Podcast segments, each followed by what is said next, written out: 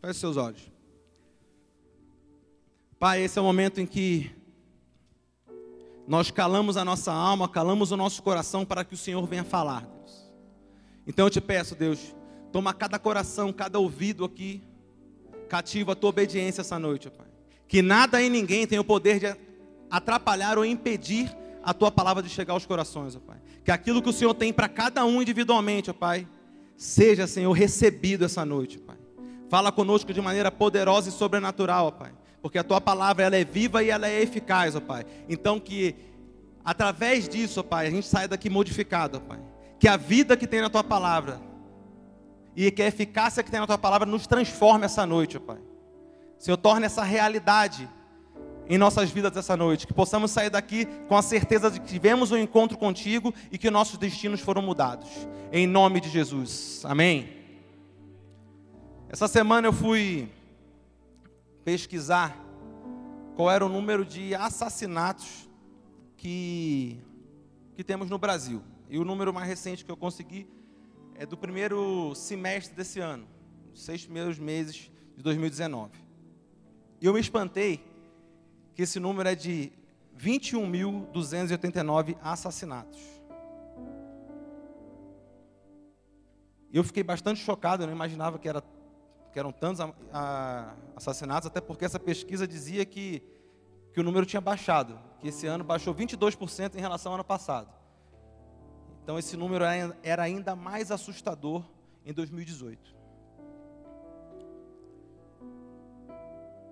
E o que mais me espanta nisso é saber que pessoas foram mortas porque outras pessoas resolveram matar essas pessoas.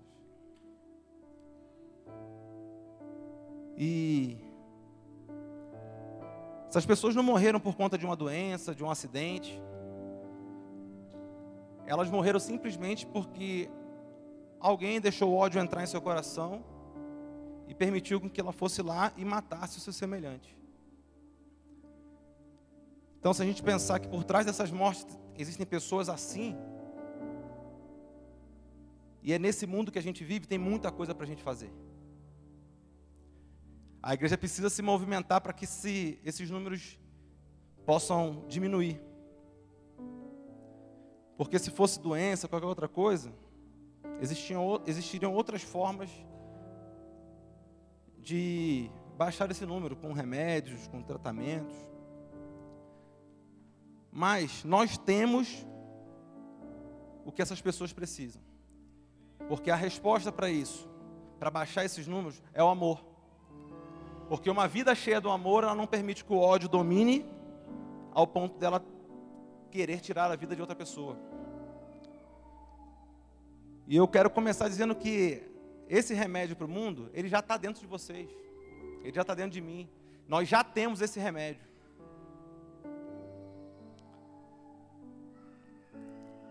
Baseando nesses números, sai o número de 118 pessoas mortas por dia. Aproximadamente 5 pessoas foram assassinadas esse ano, no período de uma hora. A cada uma hora, cinco pessoas eram assassinadas. Ou seja, no seu horário de almoço, você tirou uma hora de almoço, cinco pessoas foram assassinadas na noite de sono de uma pessoa normal, tirando aqueles que dormem, se você dormir oito horas numa noite, você dormiu, acordou, 40 pessoas foram assassinadas. Cara, esse número tem que mexer com a gente. Isso precisa mexer com a gente. Porque a gente não sabe a real situação dessas pessoas. Muitas delas podem estar indo para o inferno. Assim como aqueles que estão cometendo esses crimes também estão sujeitos a isso. E a gente joga toda essa responsabilidade no governo, mas essa responsabilidade é da igreja. Porque o governo não vai plantar amor no coração de ninguém. Quem vai plantar amor somos nós.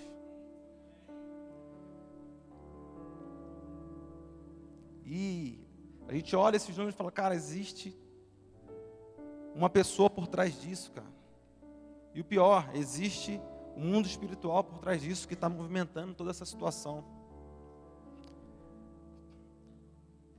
E aí a gente parte para um princípio de que somente uma pessoa morta, espiritualmente falando, consegue matar uma outra pessoa de maneira natural. Então a gente vive num mundo hoje cheio de pessoas mortas, espiritualmente falando. Porque para poder manter esse número terrível, tem muitas pessoas trabalhando. E cabe a nós mudar essa, essa, essa triste história do nosso país. A gente tem que fazer algo quanto a isso. Eu não quero aqui julgar as causas, os motivos dessas mortes. Vamos ter todos os tipos. Não quero saber se quem matou é policial, é bandido. Também não interessa. O que me entristece é saber que Deus tinha um plano para cada uma dessas pessoas. E muito provavelmente elas partiram sem cumprir esse plano. E mais triste ainda é saber que Deus tinha um plano tem um plano para as pessoas que cometeram esses assassinatos e essas pessoas não estão vivendo dentro desse plano, porque senão elas não estariam lá cometendo esse tipo de atrocidade. Todas essas mortes são frutos de ódio.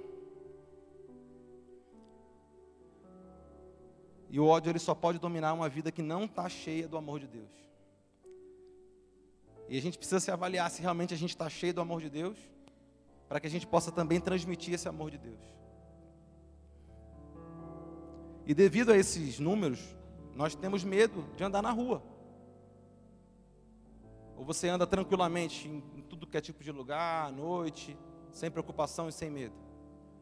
Nós sabemos da nossa realidade, nós temos consciência que vivemos num mundo perigoso, que está cheio de violência.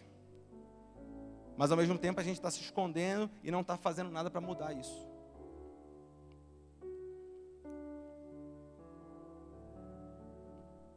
A morte ela é tão forte que quando ela chega, nada tem, nada tem a se fazer depois que a morte chega. Quando a morte nos alcança ou alcança nossos familiares, pessoas próximas a nós,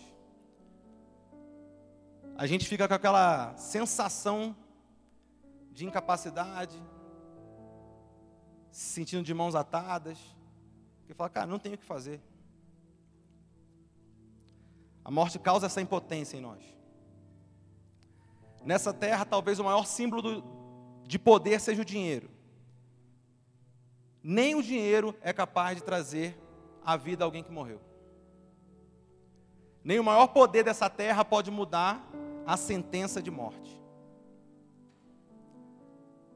Nem os mais altos cargos políticos, cargos sociais, nada disso. Nada tem o poder de vencer a morte. Porque ninguém é capaz de comprar o fôlego de vida que nós recebemos gratuitamente.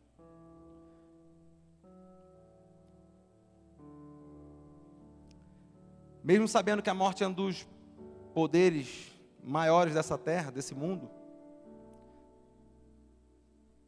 a morte, com certeza, dentre as coisas naturais, é a que tem mais poder nessa terra. Existe alguém que é mais poderoso que a morte. Sabe esse monte de interrogação que a gente fica na nossa cabeça? Por que tanta fome?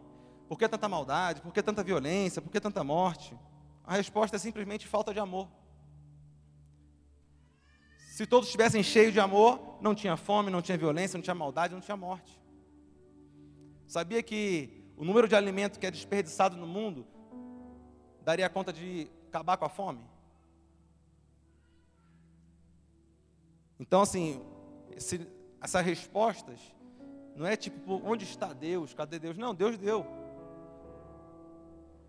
A terra seria autossuficiente se todos tivessem amor suficiente para poder repartir o que tem, dividir o que tem.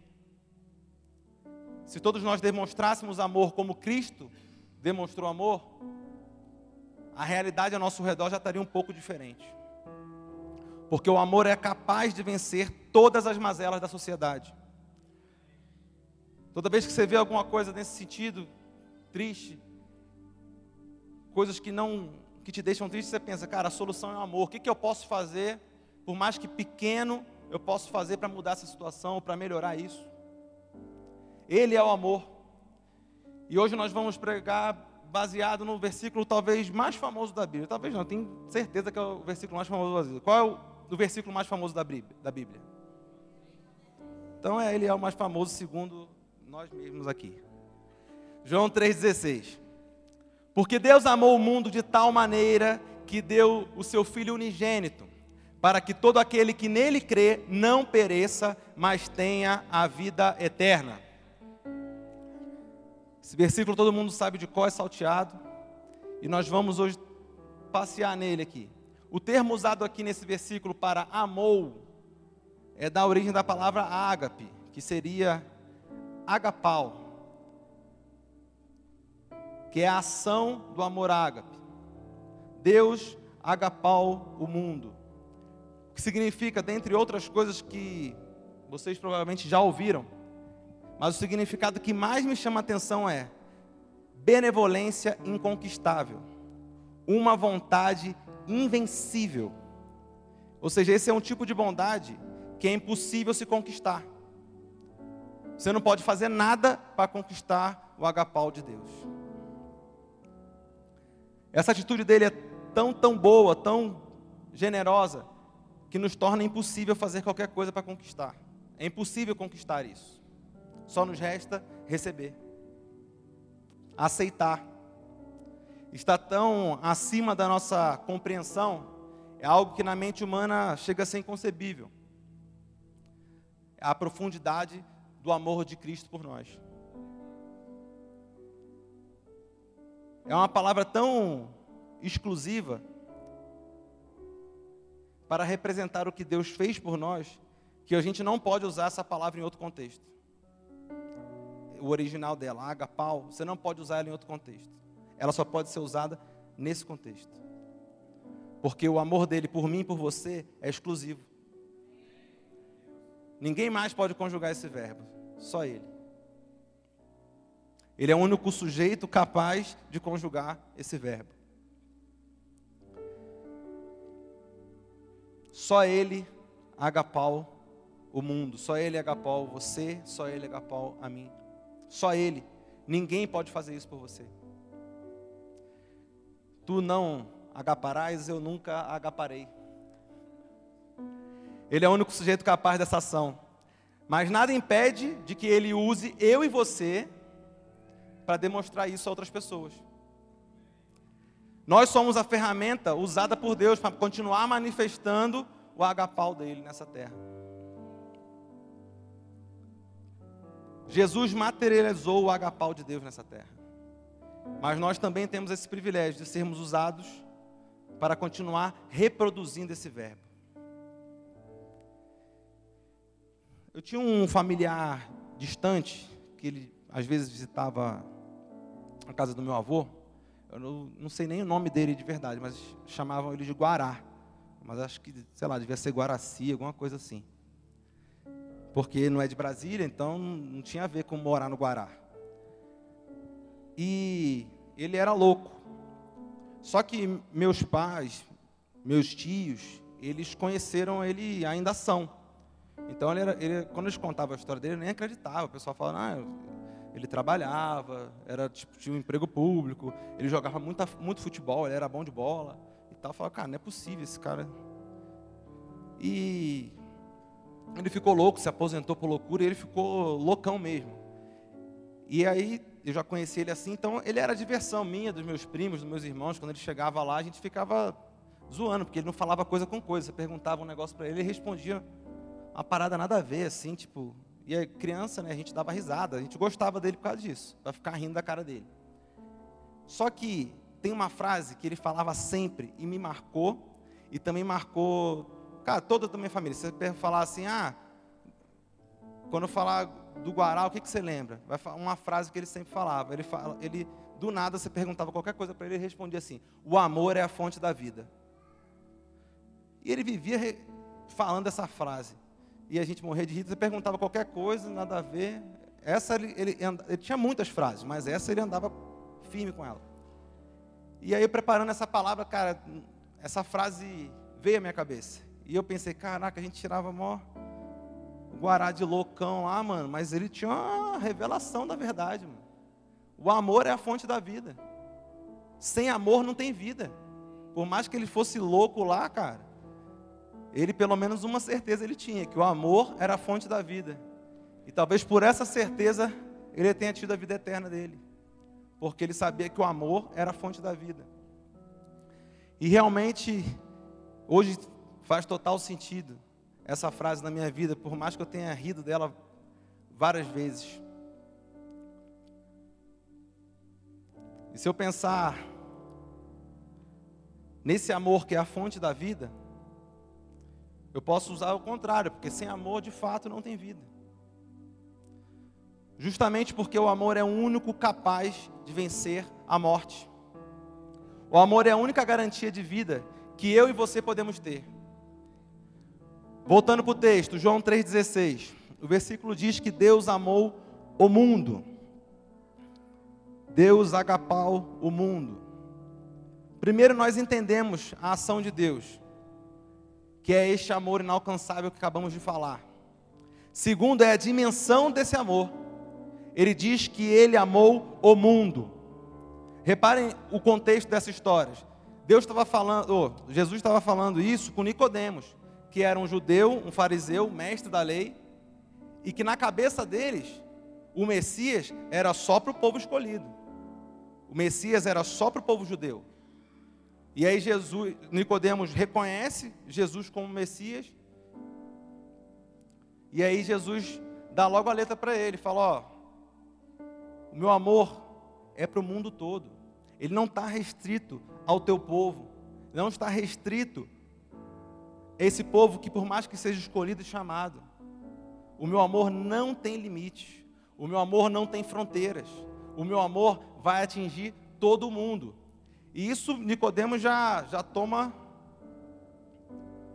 uma lapada ali, porque ele, por ser um mestre da lei, provavelmente pregava o contrário disso.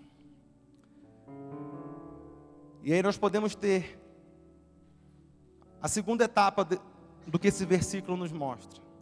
Primeiro a gente entende o que, que deu, o tipo de amor que Deus fez, que é exclusivo, que é inalcançável, que só Ele é capaz de viver esse verbo. E aí depois a gente entende que esse amor, ele não tem exclusividade de pessoas. Ele abrange todas as pessoas. E isso, voltando àquilo que a gente já começou a falar, nos faz voltar a, a entender o nosso dia a dia, que muitas das vezes a gente escolhe com quem a gente demonstra o amor de Deus ou não. Às vezes a gente está em contexto que tem pessoas do nosso lado que a gente às vezes acha que não adianta falar, que não adianta demonstrar nada, porque, ah, não, esse cara aí talvez não vai me ouvir, tá e a gente fica guardando esse amor dentro de nós. E eu quero te dizer que esse amor guardado aí, ele não tem efeito algum. Um verbo ele precisa ser acionado, ele precisa estar em ação. E eu lembrei de um filme agora aqui, se você não viu, você vai ver, a Renata vai dar risada que eu fiz ela ver esse filme de uma vez. Chama-se O Léo Pode Esperar. É um filme cristão, muito velho. A imagem vai estar horrível com certeza se você achar esse filme. E, ela, e ele fala sobre isso, um cara que, era, que tinha um sonho de ser um pregador, de não sei o que tal, de fazer isso, aquilo para Deus. E ele tinha um amigo, o nome desse amigo dele era Léo. Estou contando o filme, mas vou parar rapidinho. E aí Deus sempre incomodava ele, anjo aparecia para ele falando para ele evangelizar o Léo. Vá lá, fala com o Léo, evangeliza. E aí ele sempre vinha o pensamento na cabeça dele: ah, o Léo é meu vizinho, está aqui perto. E ele pensava: o Léo pode esperar. E aí ele ia em busca de tentar conquistar os sonhos dele. De ele se via pregando na televisão, se via pregando numa igreja com um monte de gente, é, indo em entrevistas de talk show. Ele só imaginava ele sendo usado por Deus em coisas grandiosas, assim, que aparentemente são grandiosas, mas esquecendo que uma vida vale mais que o mundo inteiro.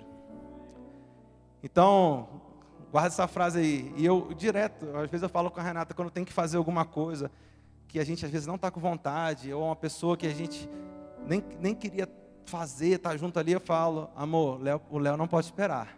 Aí eu, depois que eu faço, eu falo para ela, amor, toda, eu fiz isso hoje lembrando do filme. O Léo não pode esperar. Então que você carregue isso. Que os Léos que estão aí na sua vida, eles não podem esperar. Deus te chamou para cuidar dele. Então não adianta você ficar achando que pensando nos passos mais à frente, se Deus já te deu um Léo para você evangelizar, já te deu o Léo ali para você cuidar dele. Amém?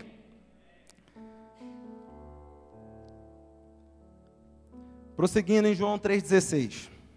Depois de falar da abrangência desse amor que atinge o mundo inteiro, que é para todas as pessoas, agora ele fala da intensidade desse amor.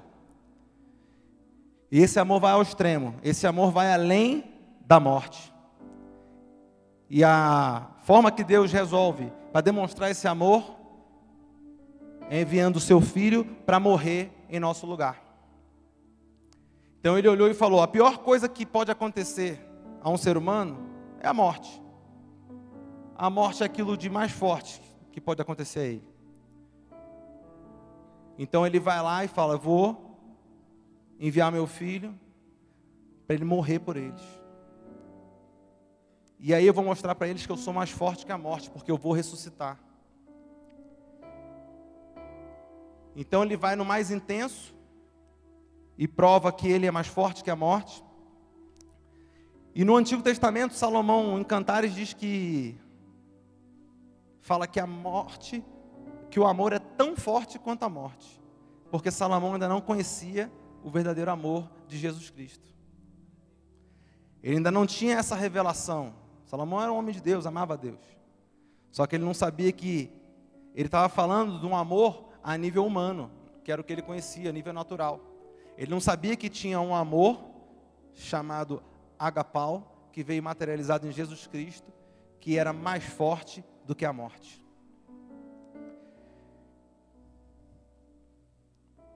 E talvez por essa falta de amor, inclusive muitas pessoas são capazes de tirar a sua própria vida.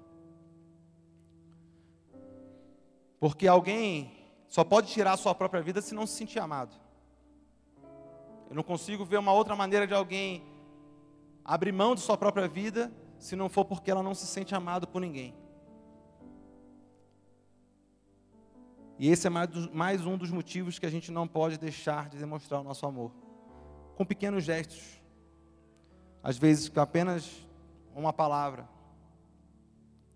Porque tem muitos aí morrendo, tem muitos matando e tem muitos se matando às vezes por, por um fim de um relacionamento. Se mata porque se frustrou, porque não se sentiu amada por determinada pessoa, sabendo que o maior amor do mundo está disponível para ela. A falta de amor ou de se sentir amado tem matado muitas pessoas. E nós vivemos nessa sociedade de pessoas mortas matando outras pessoas mortas. Tipo The Walking Dead. Talvez por isso esse seriado fez tanto sucesso. Porque somente uma pessoa morta espiritualmente é capaz, está disposta a matar uma outra pessoa, a matar o seu semelhante. E o amor de Deus, ele nos blinda para esse tipo de frustração. Porque por mais que aconteça algo que não que nos deixe triste aqui nessa terra, quando você para para pensar do amor de Deus por você, você fala, cara, isso não é nada. Você fica triste, sim. Não estou pregando aqui que você não deva ficar triste, ficar abatido, mas ao ponto de tirar a própria vida, ao ponto de querer tirar a vida de outra pessoa, quem tem o amor de Deus não é capaz de fazer isso. Só o amor de Deus nos blinda contra, contra esse tipo de coisa, de situação mais extrema. Mas Deus ainda não tinha revelado esse amor no Antigo Testamento. Salomão não conhecia esse amor e por isso ele falava dessa forma. Mas existe sim um amor que é mais forte que a morte. E existe um amor que vai além da nossa compreensão. Existe um amor que faz com que o solitário ande em família. Existe um amor que faz com que o órfão se sinta filho. Existe um amor que faz com que o rejeitado se sinta acolhido. Existe um amor que faz com que o humilhado seja exaltado, que faz com que o último seja o primeiro. Esse amor é o amor que venceu a morte. É o mesmo amor que faz com que uma estéreo possa ser mãe de filhos. Onde está a morte, a sua vitória? Onde está a morte, o teu aguilhão? Morte, os seus dias estão contados. No que depender de nós, os seus dias estão contados. Eu posso contar com vocês? A morte não pode ter esse mesmo poder que ela vem tendo em nossa sociedade sem que a gente não faça nada. Eu creio que a igreja de Cristo fará a diferença. Eu creio que eu e você vamos fazer essa diferença. Então, quando você sair a partir de hoje aí fora, comece a enxergar a morte. E faça algo para que essa morte se torne vida. Porque a gente vai andando por aí e começa a entender que existe um monte de defunto malhado aí fora, defunto inteligente, defunto rico, defunto bem vestido, defunto maquiado, aparência de vivos, mas eles estão mortos por dentro. E sabe quem é responsável por levar a vida a eles? Nós tu aqui. Tem um monte de defunto no seu trabalho precisando de você. Tem um monte de defunto na tua academia precisando de você. Você tem o que eles precisam. Você tem a vida que eles não têm. Tem um monte de defunto na tua escola, no teu cursinho, na tua faculdade, precisando encontrar esse amor. Monte de Léo aí. Porque esse grande número de mortes naturais que são dados oficiais é apenas um reflexo da realidade espiritual na qual nós vivemos. Porque só um ser humano morto é capaz de matar outro semelhante dele. E essa sociedade que vivemos de aparência, mortos fingindo que estão vivos, talvez seja refletido nas redes sociais, onde tem um monte de, um monte de morto lá chorando por dentro, mas a foto é de um belo sorriso, um defunto fedido por dentro, mas o perfil é de viagens, jantares, amizades, sorrisos. Acho que todo mundo aqui já teve a experiência de saber, de pegar, tipo assim, uma pessoa próxima, que próxima assim, não tão próxima, mas porque você conhecia ou sabe alguém conhecia, que tirou sua própria vida, e se você for olhar a rede social do cara, tá uma maravilha. É esse mundo que nós vivemos. E cabe a mim e a você mudar essa história. É um, é um monte de gente morta enfeitada aí. Enfeitando a sua própria sepultura. Para parecer que está tudo bem. E existem duas formas da gente mudar essa realidade.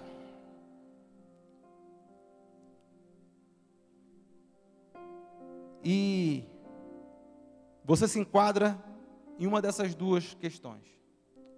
Quer dizer, eu espero que vocês nem eu não venhamos a nos enquadrar em nenhuma dessas questões. A primeira é: você faz parte disso praticando ódio, quando você é o próprio autor da violência. E a outra forma que você tem de contribuir para isso é simplesmente sendo indiferente, fingindo que você não tem nada a ver com isso. Os dois estão contribuindo para que essas mortes continuem acontecendo. Tanto o que pratica quanto aquele que é indiferente. Porque nós fomos chamados a fazer a diferença. Não há mais nada para fazer quando a pessoa já, já se foi. Então a gente tem que agir enquanto ela está aqui ainda. Você não pode mais viver nesse mundo cheio de defunto aí fingindo que nada está acontecendo ou deixando eles acreditar que estão vivos, pois eles não estão vivos. Eu não posso ser aquele que pratica o ódio, mas eu também não posso ser aquele que pratica a indiferença. Na Bíblia não existe o ministério crente de banco, ministério crente de domingo. Não existe isso na Bíblia. Na minha Bíblia eu entendo que todo crente precisa fazer algo. Só que a igreja por muito tempo se preocupou em pregar apenas o que não se pode fazer. Eu vivi esse tempo dentro da igreja. Então, muitos cresceram dentro da igreja achando que o principal objetivo de vida dele era não beber, não fumar, não fornicar, não roubar.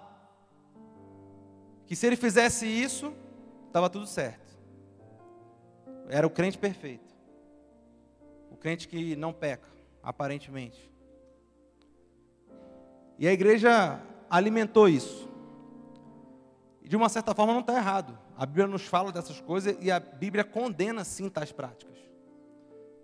Mas eu não posso pregar apenas uma parte da Bíblia. Eu preciso pregar ela toda. Então, se alguém te ensinou a não fazer, esse mesmo alguém muitas das vezes também não ensinou aquilo que você tinha que fazer. Só te ensinaram o que você não podia fazer. Mas tem coisa que você precisa fazer. Senão você cai no mesmo erro daqueles que fazem as coisas que não podem fazer. Porque tão importante quanto saber o que não pode ser feito, é saber o que deve ser feito. Porque não fazer o que deve ser feito é tão desobediência quanto fazer o que não pode ser feito. Você está em desobediência do mesmo jeito. Na minha Bíblia diz o seguinte, em Efésios 4, vamos ler do 11 ao 16. Ele mesmo concedeu uns para apóstolos, outros para profetas, outros para evangelistas e outros para pastores e mestres, com vista ao aperfeiçoamento dos santos, para o desempenho do seu serviço, para a edificação do corpo de Cristo, até que todos, todos cheguemos à unidade da fé e do pleno conhecimento do Filho de Deus, à perfeita varonilidade, à medida da estatura da plenitude de Cristo para que não mais sejamos como meninos, agitados de um lado para outro e levados ao redor por todo o vento de doutrina, pela artimanha dos homens, pelas astúcias com que induzem ao erro. Mas seguindo a verdade em amor, cresçamos em tudo naquele que é o cabeça, Cristo, que de quem todo o corpo, bem ajustado e consolidado pelo auxílio de toda junta, segundo a justa cooperação de cada parte, efetua o seu próprio aumento para a edificação de si mesmo em amor, que é a nossa base. Ele termina dizendo em amor, porque o amor é a base de tudo. Mas repare que ele começa dizendo o seguinte: Paulo está dando a descrição do que é o corpo de Cristo, de como ele funciona, como ele tem que funcionar nessa terra para que ocorra um bom funcionamento e o crescimento. Ele começa dizendo assim: chamei uns para apóstolos, outros para profetas, evangelistas, pastores e mestres. Então, meu amigo, no corpo de Cristo existem cinco funções. Se não, Paulo errou e você está certo. Ou seja, tem cinco ministérios. Todos aqui foram chamados para, no mínimo, um destes cinco. Paulo não escreveu, Deus chamou uns para serem filhos de crente. Não está escrito aqui. Outros para serem crentes de domingo, outros para serem crentes de banco, outros para serem crentes chatos, outros para tomarem conta da vida dos outros, outros para ser juízes da vida alheia. A obra de Deus na terra tem a ver com a sua entrega. Você precisa desempenhar uma, no mínimo, uma dessas funções. Porque ninguém foi chamado para não pecar. Não estava escrito ali. Não pecar é o primeiro passo. A partir daí, eu tenho que exercer alguma coisa. Então, se você aprendeu o que não pode ser feito, ok, não faça. Mas agora você precisa saber o que tem que ser feito. E aquilo que tem que ser feito precisa ser feito.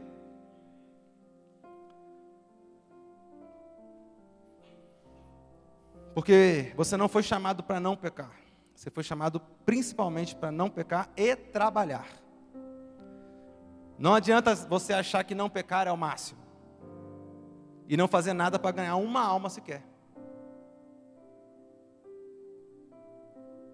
Você, naquele dia lá, vai ouvir que você não fez nada. Porque não pecar é um privilégio. Porque quando a gente não peca, Deus está nos livrando de coisas que são consequências do pecado. Então, não pecar te faz um bem. Você não está fazendo um bem para Deus não pecando. Você entende? Agora você começa a fazer algo para Deus quando você cumpre o teu chamado. Quando você cumpre aquilo que você tem que fazer. Aí você está começando a fazer algo para Deus.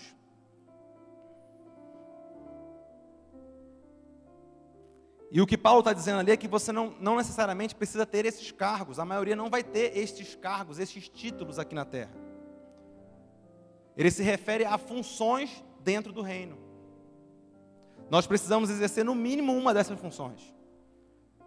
Os apóstolos são, são aquelas pessoas que abrem igreja, que enviam pessoas, que enxergam na frente.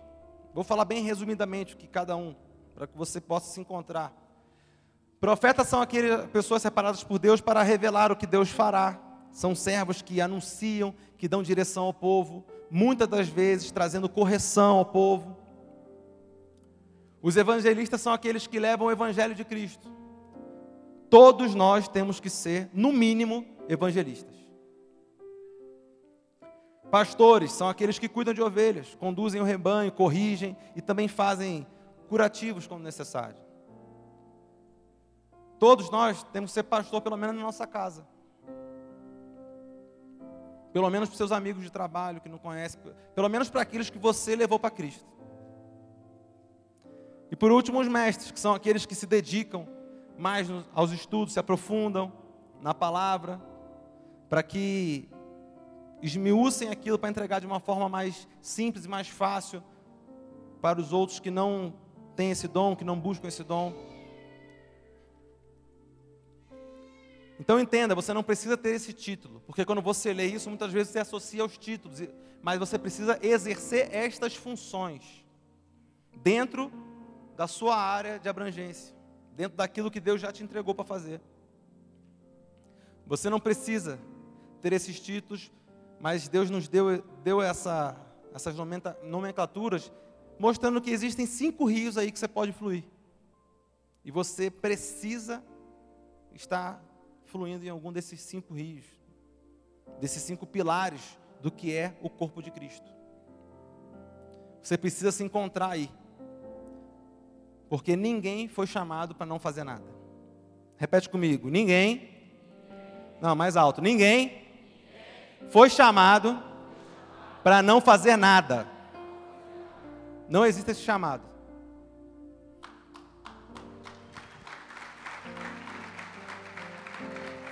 Aleluia. Então, se você quer fazer parte do corpo de Cristo, você precisa encontrar uma função. Você não pode ser uma célula morta aí. Encontre a sua função e viva esse reino. Em outras palavras, não seja um defunto. Não seja mais um morto-vivo vagando por aí. Voltando ao nosso texto base, João 3,16. Acabamos de ver que Deus foi ao extremo deste mundo, que é a morte, por nós. E o versículo termina dizendo o motivo pelo qual Deus nos demonstrou a sua mais alta forma de amor. Ele fez isso para que todo aquele que nele crê não pereça, ou seja, não morra, mas tenha a vida eterna. E agora eu preciso que você preste atenção. A gente já está caminhando para o final. Deus fez isso tudo para que eu e você não perecêssemos, ou seja, não fôssemos destruídos. Perecer também significa morrer. Ou seja, Deus fez tudo isso para que a gente não morresse. E agora eu, vou te, eu te pergunto: as pessoas que não creem em Jesus, né, quando você prega para alguém a pessoa não aceita, ela não, não, não recebeu Jesus, ela morre naquela hora? Morre, gente, porque vocês ficarem em silêncio. Então, o texto não está falando de uma morte natural. Porque o cara não crê em Jesus, mas ele continua vivo na tua frente. Eu acho que eu nunca, eu nunca vi ninguém sendo fulminado.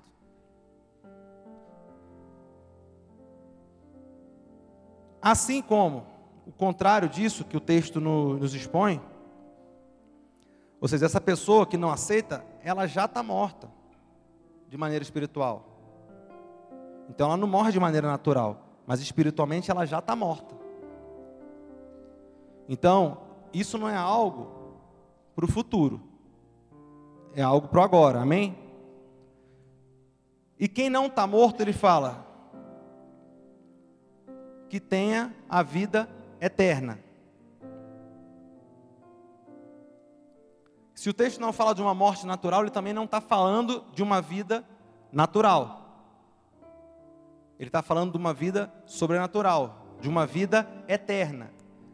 A palavra eterna significa que não tem início e nem fim.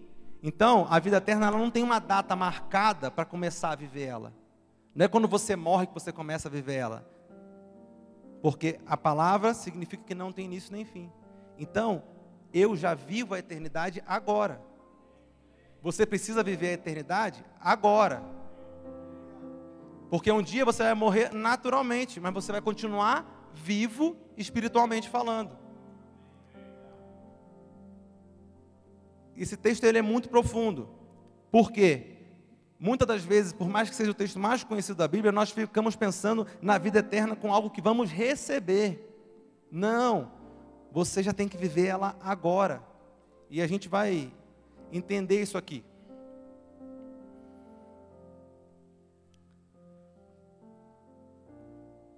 A palavra que é usada no, no original para eterno é aionios, que significa sem começo nem fim. Então essa vida eterna, ela está disponível desde a fundação do mundo. Ela está o tempo todo disponível, você só entra nela. Mas ela já estava lá.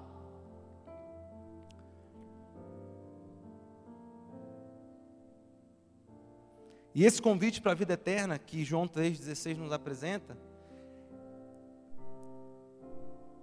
não, a gente tem que parar de pensar que, ah, eu vou fazer tudo aqui, eu não vou pecar, eu vou morrer e vou ter a vida eterna. Não, ele te, ele te é um convite para você começar a viver numa outra dimensão aqui na terra. Você tem que entrar nessa dimensão. E aí, quando a gente recebe essa vida eterna, que você, quando você aceita Jesus Cristo, você já tem que começar a viver no sobrenatural. Porque quando eu começo a andar no sobrenatural, os mortos dessa terra, os mortos espiritualmente dessa terra, quando encontram com alguém vivo espiritualmente, eles sentem diferença. Ele fala: esse cara não é daqui não. Ele não está vivendo a mesma parada que eu vivo não. Todo crente já ouviu isso em algum momento. Falar assim: você tem um negócio diferente. A eternidade, o que você tem de diferente é a eternidade. Você tem que viver essa vida sobrenatural. Jesus veio estabelecer um reino nessa terra. E esse reino não é natural. Ou Jesus andava com uma coroa, ele pedia para chamarem ele de. Ele andava com seus súditos. Não, ele estabeleceu um, um, um reino que é sobrenatural. E ele viveu de forma sobrenatural. Ele veio a essa terra e mudou a história da humanidade para sempre. Mesmo quem não acredita nele é obrigado a viver em 2019. Não tem como ele viver no ano sem Cristo. E agora a, cabe a nós a propagação desse reinado, a continuação desse reinado que ele estabeleceu. A razão pelo qual Deus enviou o seu filho para estabelecer esse reino foi o amor ágape, que é a base, é o nosso fundamento. E o amor ele tem que ser a nossa base. Em 1 Coríntios 13, de 1 a 3 diz: Ainda que eu falasse a língua dos homens e dos anjos e não tivesse amor, seria como um metal que soa, como um sino que, retine, que tine.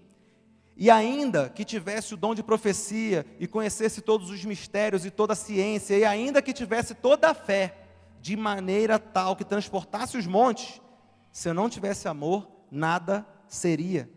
E ainda que distribuísse toda a minha fortuna para o sustento dos pobres, e ainda que entregasse o meu corpo para ser queimado, e não tivesse amor, nada disso me aproveitaria. O que Paulo está dizendo aqui é que a sua motivação, a sua base tem que ser sempre esse amor. Sem esse amor não adianta eu fazer nada. Mas eu preciso fazer através desse amor, porque esse amor, quando ele está dentro de nós, ele não permite que a gente não faça nada, ele nos incomoda. Então, o primeiro passo você recebe esse amor, e o segundo passo é você amar os próximos, você demonstrar esse amor que você recebeu. Mais na frente nós vamos ver os discípulos de Jesus perguntando para ele. Em Lucas 11, de 1 a 2. Ou seja, eram os discípulos de Jesus, pessoas que já tinham aceitado esse amor, mas que queriam ir além. E diz assim: De uma feita, estava Jesus orando em certo lugar. Quando terminou, um dos seus discípulos lhe pediu: Senhor, ensina-nos a orar como também João, João ensinou seus discípulos. Então ele os ensinou: quando orares, dizei: Pai nosso que está no céu, santificado seja o seu nome, que venha o teu reino. Pensa na cena, Jesus lá diante dos seus discípulos, ele estava ali entendendo que, que seus discípulos tinham identificado nele um segredo, que era o seu tempo de oração. E aí os discípulos falaram: Pô, ensina a gente a orar, a gente também quer ser como o Senhor é. E aí ele pega aqueles discípulos sedentos por aprender do seu segredo ali, e ele ensina algo. E esse algo para mim é, é a base do que nós estamos falando hoje, porque é a essência da nossa vida cristã. E é com isso que eu quero fazer um link com com que nós falamos de João 3,16. A primeira coisa que, que Jesus ensina os discípulos a pedir, a primeira petição que Jesus ensina os seus mais próximos a fazer é: venha o teu reino.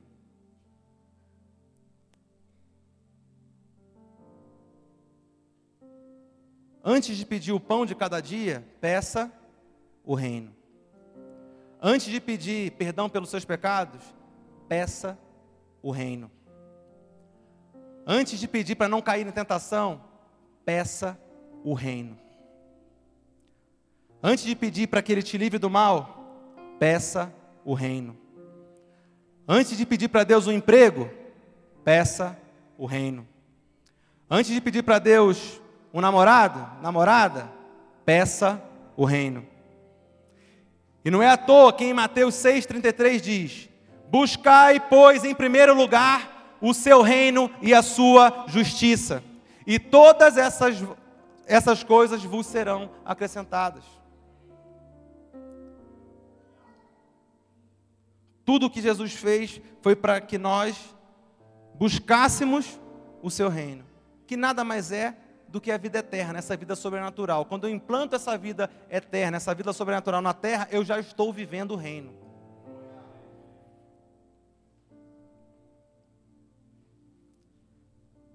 Nossa prioridade tem que ser o reino, tanto em busca quanto em petições diárias. O próprio Jesus colocou isso antes de todas as coisas. Por quê? Porque o reino é justamente o resultado do amor de Deus por nós. Ele entregou o seu filho para que ele estabelecesse o reino dele nessa terra. O amor nada mais é do que um verbo.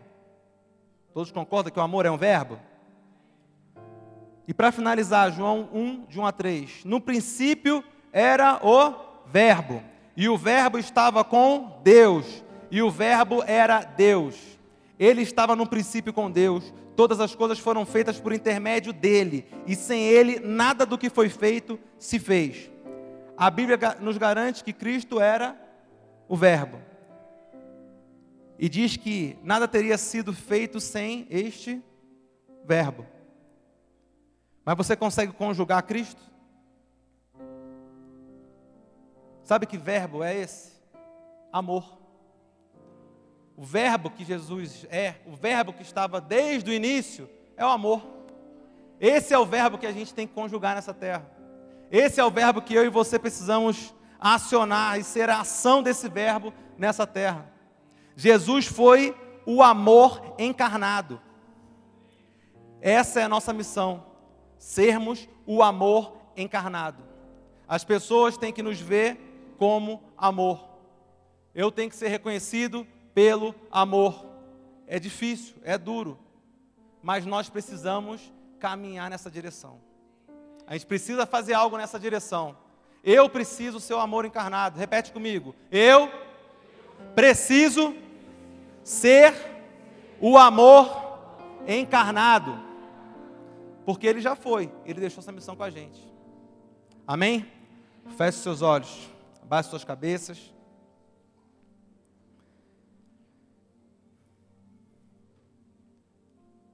E para que sejamos esse amor encarnado, primeiramente a gente precisa estar vivo.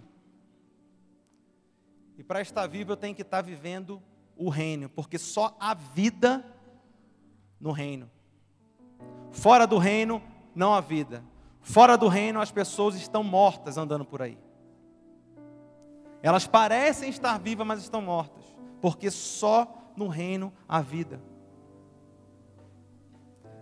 Eu preciso morrer para esse mundo para poder viver para o reino. Nós precisamos morrer para esse mundo para continuarmos vivos no reino.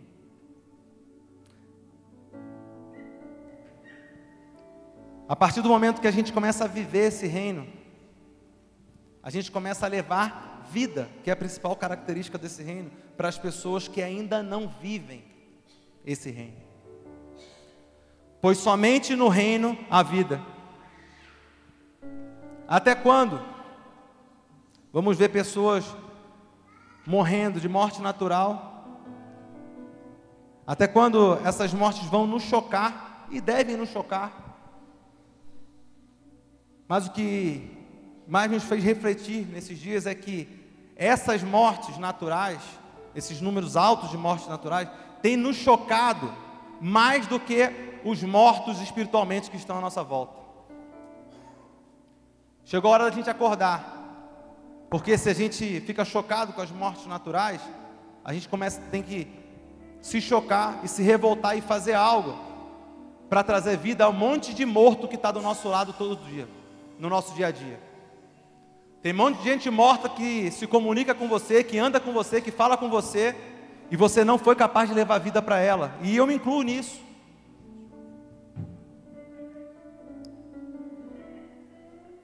Os números das mortes naturais não podem nos chocar mais do que as mortes espirituais. Eu espero que isso mexa no teu coração essa noite. E que você se torne um inconformado em saber que tem pessoas mortas do seu lado e você não fez nada para mudar. Porque quando a gente fala de morte natural, a gente está disposto a fazer coisas para mudar. Mas a gente esquece que o próprio apóstolo Paulo fala que o morrer a morte natural para quem já está em Cristo é lucro. Então o que eu tenho que fazer é levar essa vida sobrenatural para as pessoas, para que quando elas morram de morte natural, isso seja lucro. Eu não tenho que me chocar com isso. Isso vai acabar sendo motivo de alegria.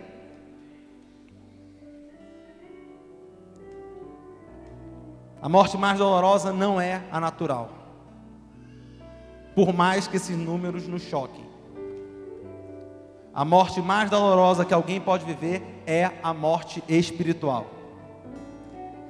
E a boa notícia é que para essa morte, eu e você temos a solução. Para outra morte, talvez não tenhamos, mas para essa, nós temos. E cabe a nós mudar esses números terríveis de mortes espirituais, porque os números das mortes naturais só refletem um número ainda maior de mortes espirituais.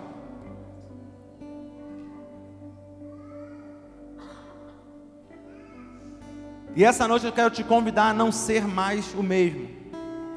Eu quero te convidar hoje a não aceitar a morte espiritual ao seu lado.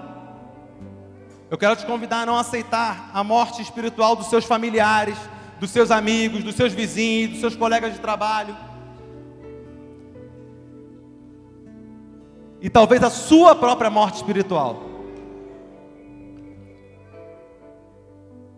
Independente do que se passe, se você tem se sentido morto espiritualmente, se você não tem feito, não tem vivido esse reino de maneira plena, ou se você talvez esteja firme com Deus, mas entende que você não tem levado vida para aqueles que estão morrendo ao seu redor.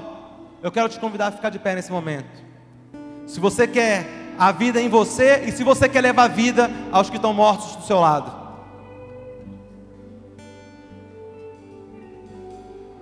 Esse é o primeiro passo para você poder mudar essa situação.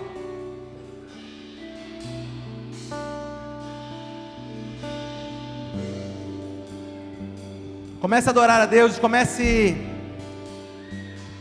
comece a abrir o seu coração para ele. Mas lembre, se for pedir algo, peça o reino.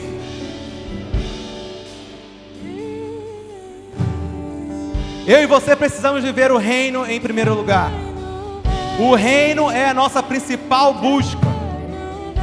E Jesus nos ensinou a pedir isso diariamente. Abra seu coração para Ele, comece a falar para Ele.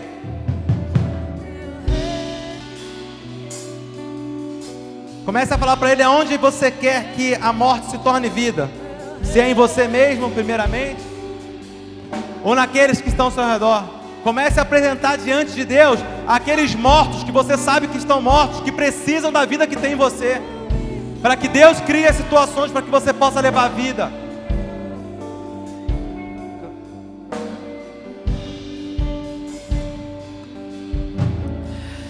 Existe um amor mais ciumento que a morte.